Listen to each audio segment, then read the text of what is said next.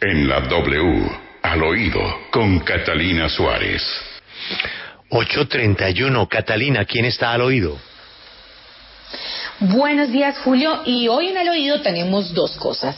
Una que suena a verdad y a algunos no les sonará bien que lo contemos. Y es que ayer la Fiscalía pidió la preclusión del proceso en contra del expresidente Álvaro Uribe por considerar que, atención, no hay pruebas que lo incriminen. Y tristemente, porque quisiera que esto no fuera así, lo que nos aturde hoy a todos los ciudadanos, independientemente de orillas, de colores políticos, de todo con eso que nos quieren dividir, nos aturde lo que sucedió con la suspensión de ese parágrafo de la ley de garantías. Porque, ojo, claro que no se eliminó la ley de garantías. Los 36 artículos sí siguen intactos, pero la suspensión y ese parágrafo trae unos cambios que a los ciudadanos nos van a afectar mucho y que realmente no nos pueden decir hoy otras cosas. Hoy en Al Oído nos acompaña Gabriel Santos y yo quiero que lo escuchemos. Al oído W, la derogación de ciertos artículos de la ley de garantías merece un debate plural, amplio, transparente de cara a la ciudadanía y sobre todo no en las inmediaciones de unas elecciones.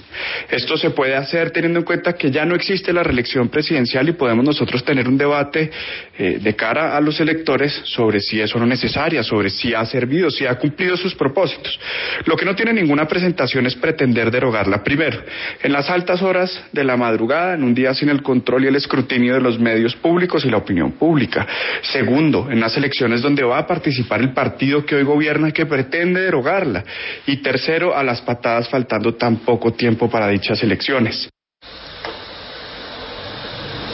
Miren, realmente esto no nos pueden decir que es porque se va a fortalecer la economía, ni la reactivación, ni nada de esto. Esto definitivamente es pensar que los colombianos somos muy ingenuos. Y para cerrar, yo hoy acá en Al Oído me quedo con el comentario del presidente Iván Duque el 31 de marzo del 2015, cuando dijo, hay cosas que el dinero no puede comprar.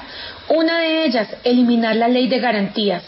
El país está indignado con esta propuesta politiquera. Y bueno, me despido así extrañando ese comentario del presidente Duque cuando era senador. Esto es al oído.